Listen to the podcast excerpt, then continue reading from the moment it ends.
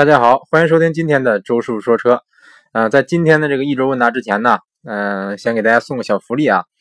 呃，我这个我之前在节目里边好像是试过拿这个啤酒罐、拿这个饮料罐来模仿汽车的声音哈。然后今天我发现了一种这个模仿特别适合模仿汽车声浪的这么个啤酒罐啊。嗯，那我简单给大家学学一下这个声音哈。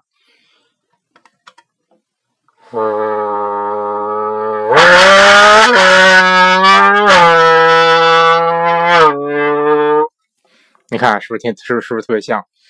呃，因为这个我发现日本的这个啤酒罐，它这个材质特别软，然后会产生共振。你看，会会产生共振，会产生共振。哎，是这样，是真挺有意思的啊。所以说你模仿这个声浪的时候，它就。就就这个会带着一种，好像真的是那种超跑啊，或者是这个赛车的那种那种声音哈，反正挺逼真的。啊，如果大家想学的话，回头你给我留言，然后我以后再录一期这个比较详细的教大家怎么学这个声浪的这个这这这个教学啊。虽然，这其实我完全是我自己啊自己试出来的啊，并没有人教我，网上我也没没有找到有什么有有有什么教程。嗯，那行，那就言归正传啊。这个这周的一周问答呢，我看看啊，问题不算多。大概是八个问题吧，七八个问题，反正反正不少啊。第一个问题，这个问题我忘了。之前我之前我记得有一期节目，就是录到这个录录了一个小时，结果发现忘忘了开始。那期节目里的应应该是那期节目的问题啊，但是我忘了之前呃有没有发过了啊？嗯，是一个叫青春不常在的这个这个这个朋友啊，他问说本田 CRV、大众途观怎么选？这个价位还有别的车推荐吗？嗯，怎么说呢？他我记得他好像是想想要一个比较省心的车，但是说你要是选途观的话，嗯，我感觉他肯定不会有，不会比这个这个 CRV 省心。嗯，CRV 嘛，是不是？这个这么多年口碑在这摆着呢。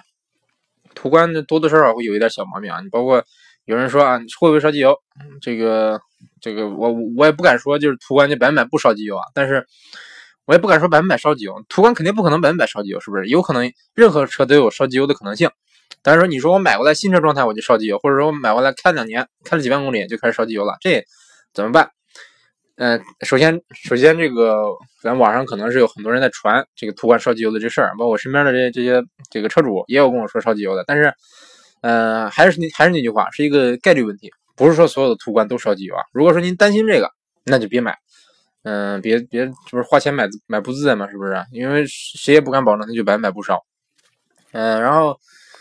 嗯，这个他说可能家人接受不了这个 CRV 的那个屁股，其实我也有点接受不了这个屁股啊。但是，嗯，之前的节目里提到提过提到过的那个王大爷，王大爷他就最最最后啊提了辆 CRV，其实，哎，跟我当时预料差不多。我当时觉得他估计会 CRV 和这个 XRV 二选一，结果他选了 CRV。其实我感觉这个车真的挺适合他的啊。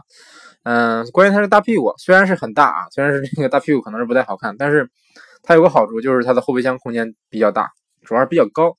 前段时间咱群里的那个穿山龟还是穿山甲忘了啊，反正是咱群里的一个听友，他发了一个他 CRV 的一个照片，他就把一个婴儿车竖着塞到这个后备箱里了，没有折叠啊，直接放进去了。而且我看上面还有一点余量，可见这个纵向空间是有多大。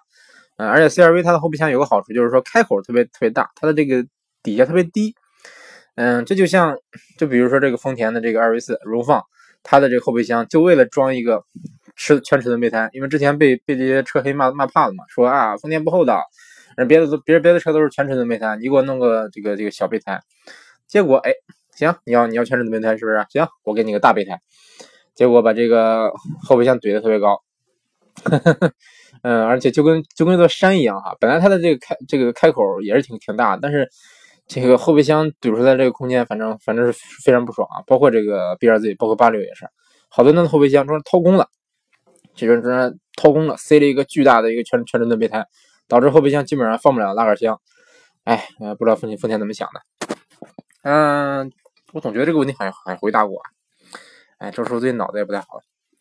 下一个问题，嗯，我看看这这个朋这个听友叫好像叫李子啊，我看他昵称是什么啊？叫叫李子啊，叫李子的这位朋友他提问说。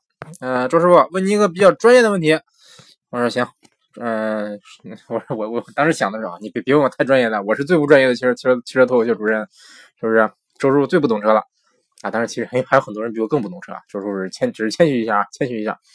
嗯，总之别问我太专业的问题，我我当时这么寻思的。我说好，没问题。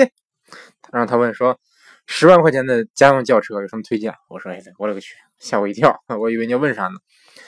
然后他说，这个之前想买小小 SUV，然后发现这个小 SUV 可能不是太合适，嗯，发现这个这个轿车也可以，嗯，如果是他说如果买十万左右轿车的话，就是就是家用代步，空间大，油耗低，然后女生开啊。对了，这位这位朋友是个女生啊。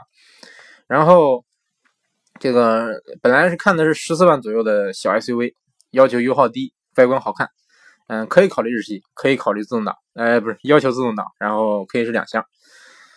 嗯，这个总之十万块钱轿车啊，我我我我我感觉比较推荐轩逸啊，因为怎么说呢，轩逸空间比较大，而且比较好开。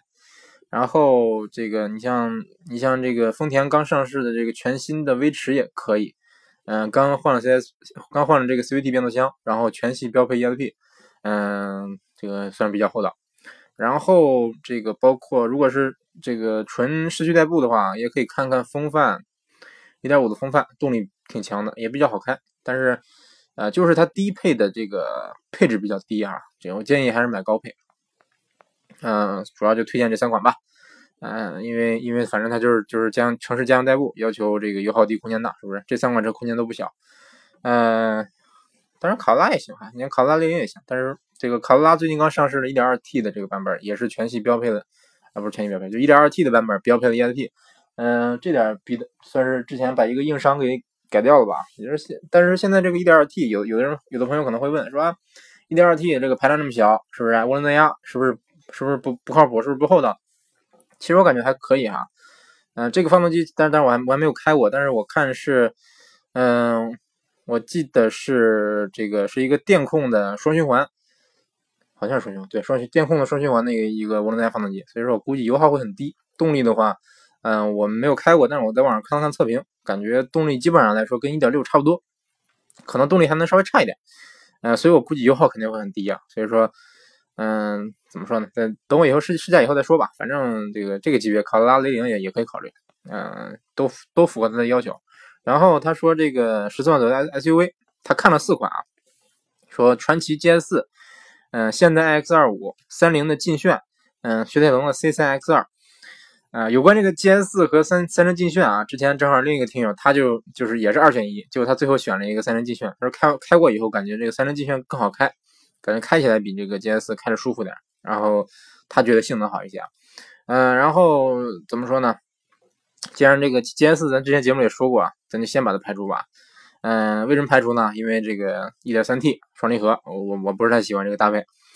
嗯，然后 X25 也排除，包括 X25，包括这个起亚的这个 KX3 这两款车啊，我建议大家 如果想买的话，还是说慎重一点啊。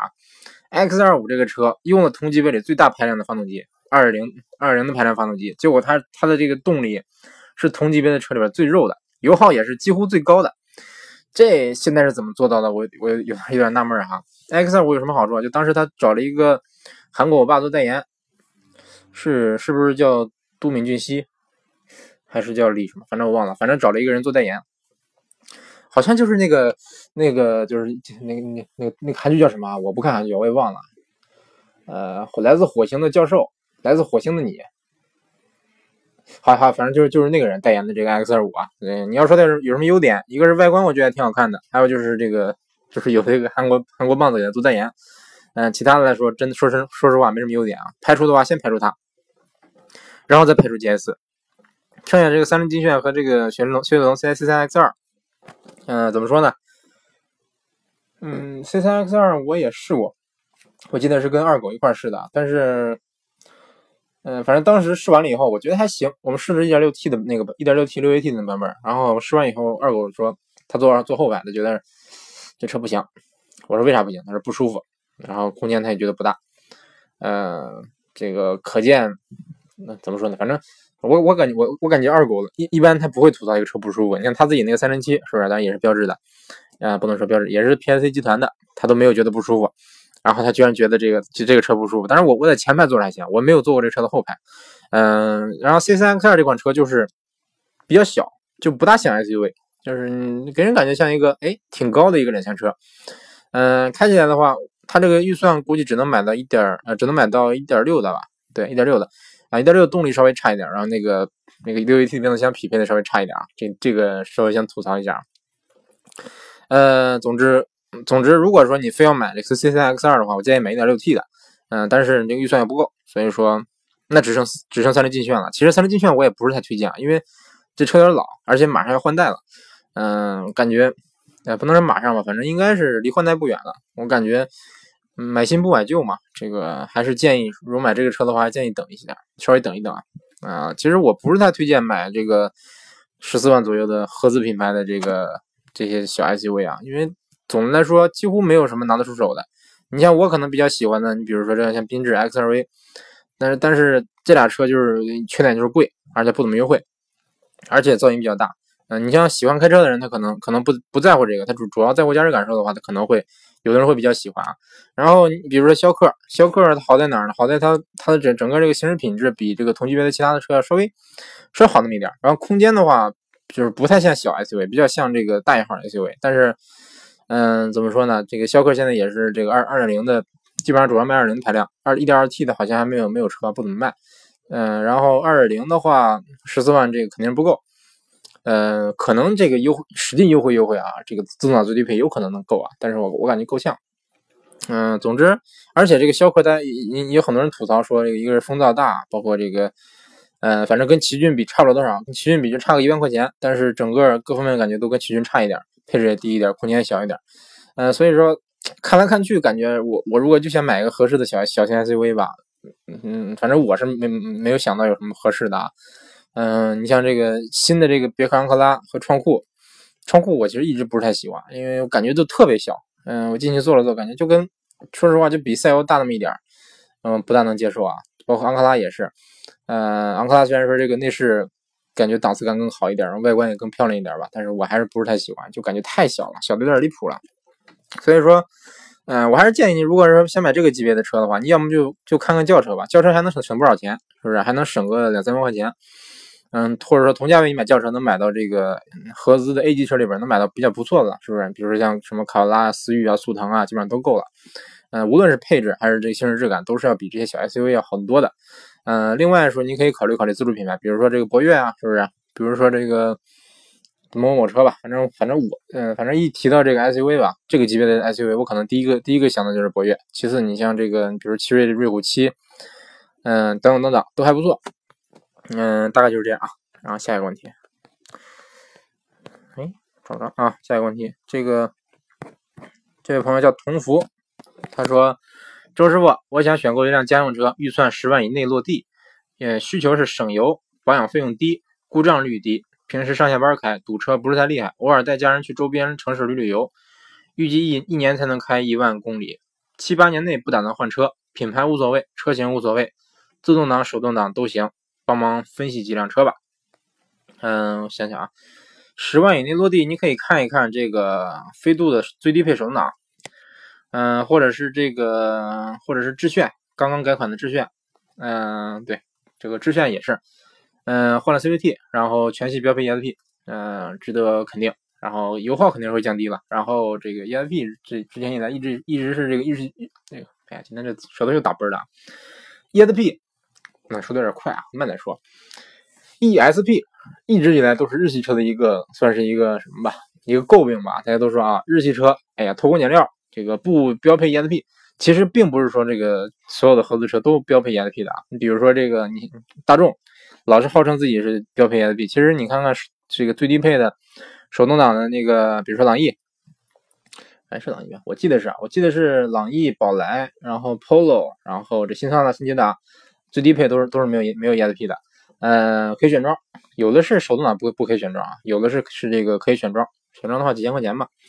嗯，之前说都说这个日系车不不配 ESP 啊，其实你像马自达，它一直是标配 ESP 的，也不能说一直吧，反正它它这几年的车是标配的，包括这个你像这个日产吧，你看现在的这个新的新的骐达、新的轩逸也标配 ESP 了，包括之前说本田本田 CR-V 也是。嗯，包括这个丰田的二 V 四的荣放，基本上这几年的车，这个新车基本上都是慢慢给你配上 ESP 了。嗯，所以那那有人说啊，这个这个日系车肯定不厚道。之前是吧，是这个赚之前不配 EIP 赚了好多钱，现在哎把钱赚回来了，才开始配 EIP，不厚道。呃，这我感觉怎么说呢？你要说的不厚道，那那我觉得也可以说不厚道吧。但是说，我还是觉得 EIP 这个东西有比没有好。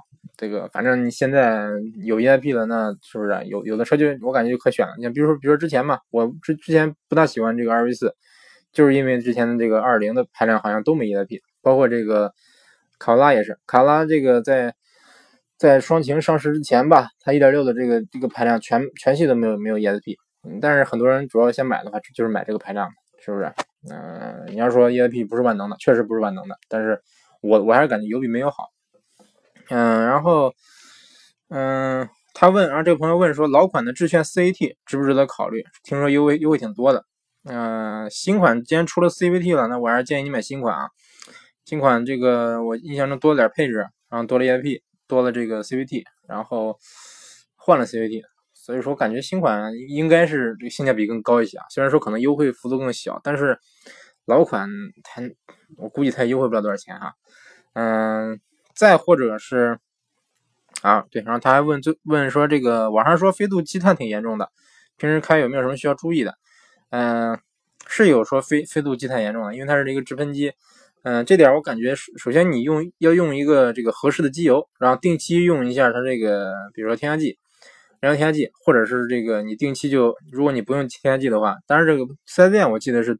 这个推荐你加这个本田的燃燃油添加剂啊，如果说你不不愿意用的话，你可以定期清清积碳，其实也不贵，二二三百块钱，嗯，你可能这个一两万公里一清都没事儿，嗯，然后这个你平常激烈驾驶越多，它的这个积碳就越少，高速跑的多的话，积碳就会少一点，因为激烈驾驶你能用到高转速，那这个发动机温度会比较高，它能烧掉一些这个这个积碳。你要是平常我我每天比如手动挡吧，我天天就是。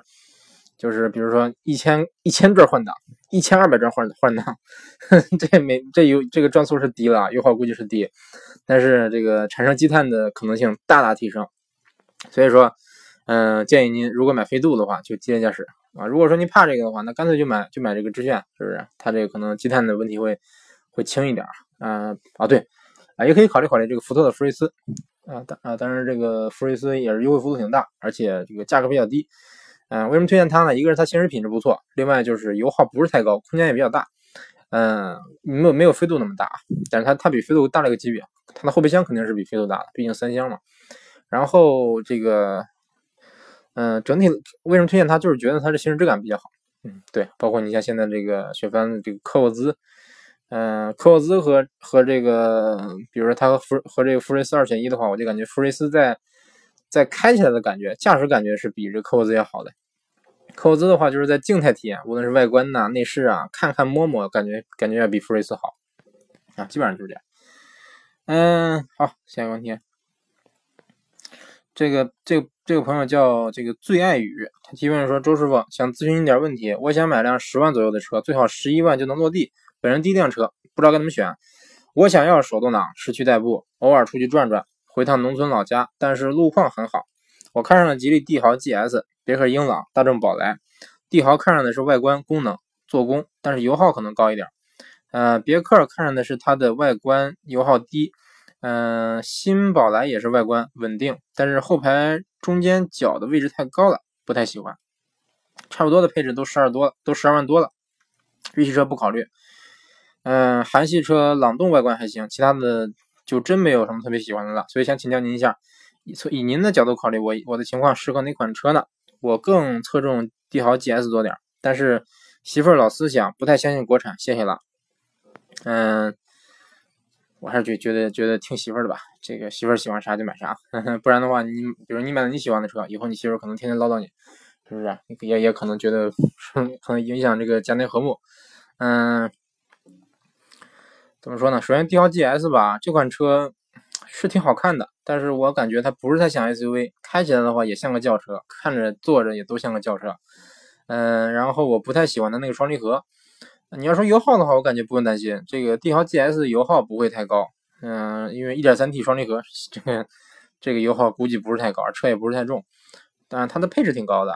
啊，这点这个比比同价位的，你像这个英朗啊、宝来啊，啊，但是没有同价位，价位差多了。嗯，便宜的多，配置反而反而会稍微高一点。啊。然后英朗和宝来二选一的话，我推荐英朗。英朗虽然是韩国车吧，但是它我最喜欢一点就是它最低配都给你配上了这个日行灯，包括这个大灯也是带透镜的，就是你最低配看着跟最高配看看不出差别来。进去坐的话当然是有有有一定的差别，但是说你基本上你改个大屏，自己包个真皮座椅，那基本上来说这个给人的感觉还是逼格蛮高的。但是英有人说英朗偷工减料，那是它这个有一些地方是配置低一点，比如说这个我记得一点五的车型。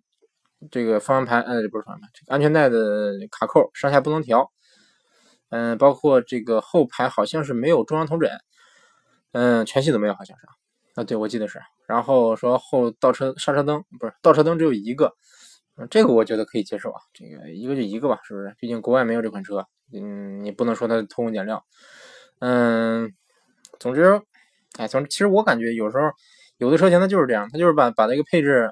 配置的这个侧重不同吧，有的时候我我给你一个比较高的一个，这个给你一个比较高的一些舒适性配置，是不是？比如说像 D L G S，它给你给你的这个 AC ACC 自适，哎呀，这个这个这个配置老是说不清啊，给给你了 ACC 自适应巡航系统，给你这个，然后包括还有还有很多，你像电子手刹什么的，它这个给给你很高的配置，对不对？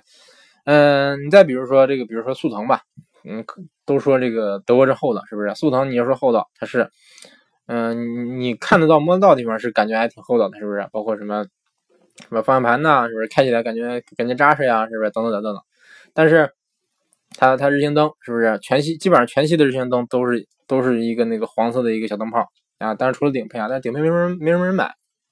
再比如说它这个导航，我记得是最顶配就是 1.4T 的旗舰才有这个中控的这个中控的这个中控的屏，我不知道有没有导航啊？然后再往下都是都是小屏收音机屏，然后再往下的配置，包括这一点四 T 的豪华，都是这个手动空调。嗯，总之给人感觉就是，是不是？你要说到厚的啊，你说啊，我这个什么什么几段式铰链，这个我是什么激光焊接，什么什么什么一体成型。然后你看我这个后备箱是液压是液压撑杆，这成本有多少？是不是？后备箱的压液压液压撑杆成本一百块钱，是不是？你自己想改也可以改。你要说你要说有的车型是后边是铁丝，嗯。君越新君越就是铁丝，你说新君越好还是速腾好？这这我都不用走脑子都都能说出来，对不对？包括这个新迈锐宝也是。但是你说你要说这个新君越后这个后边是铁丝，它不厚道，但是说它给它这个起起步配置比以前高了，对不对？就等于说它把这些旁枝末节的东西的这些成本给你省去，然后给你给了你点更高的配置，是不是？你比如说这个，比如说速腾吧，当然速腾这个偷工减料也比较严重啊，咱就不说了。比如说它这个车内的一些。一些这个指针贴，一些隔音棉，它换成了这个黑心棉，呃，等等等等，包括这个什么电瓶锁水啊，包括这个什么哪儿哪哪，哎，这这咱咱就不说了。但是，反正反正我感觉，嗯，厂商嘛，是不是都是多多少少都是比都是比较不厚道的，说没有谁说没有哪个厂家说啊，我就我不赚钱了，我就是为了让你得实惠，为了让消费者得实惠，没有。厂家都是为了赚钱，他给你更高的配置，那肯定是肯定是用更更高的价格换来的，对不对？他给你更厚道的这更厚道的这个做工用料，肯定这个车的价格也比同级别的车贵，这是肯定的。嗯，那基本上这样啊。哎呀，没说完呢，是不是？这个问题没说完呢啊。那如这个反正宝来和英朗二选一的话，我推荐英朗，英朗开着开着坐着都更舒服一点啊。如果你要是跑高速的话，这个宝来高速跑着稳一点。嗯，反正英朗和宝来都属于这个老平台出的新车，嗯，大概就是这样。然后帝豪 GS 的话，我我我建议哈，嗯，您建议您试驾一下这款车，配置方面确实不错，但是开起来我感觉，说实话感觉一般。这个悬挂有点硬，底盘底盘就感觉硬邦邦的，舒适度稍微差一点。按说你要是 SUV 的话，你先把这个悬挂是不是调软一点，感觉这才有这个晃晃悠悠的，才有这 SUV 的感觉。嗯，基本上就是这样哈。行，下一个问题，嗯，看有哎，我看看有没有问题啊？哎，没了。哎啊，他们这个朋友也是问英朗的，一个叫憧憬的这个朋友啊，他也是问这个英朗，嗯，等等等等，反正英朗刚才说过了，那基本上这样吧。嗯，那行，呃，基本上今天就是这些问题啊。本来咱这期节目应该是在是在周日更新啊，但是这个这周末稍微有点忙，然后也也也没有没有抽出时间来更新啊，对不住大家，咱咱今天明天把这节目补上，嗯，那今天就先说到这啊，感谢大家收听今天的周叔说车，下期节目再见。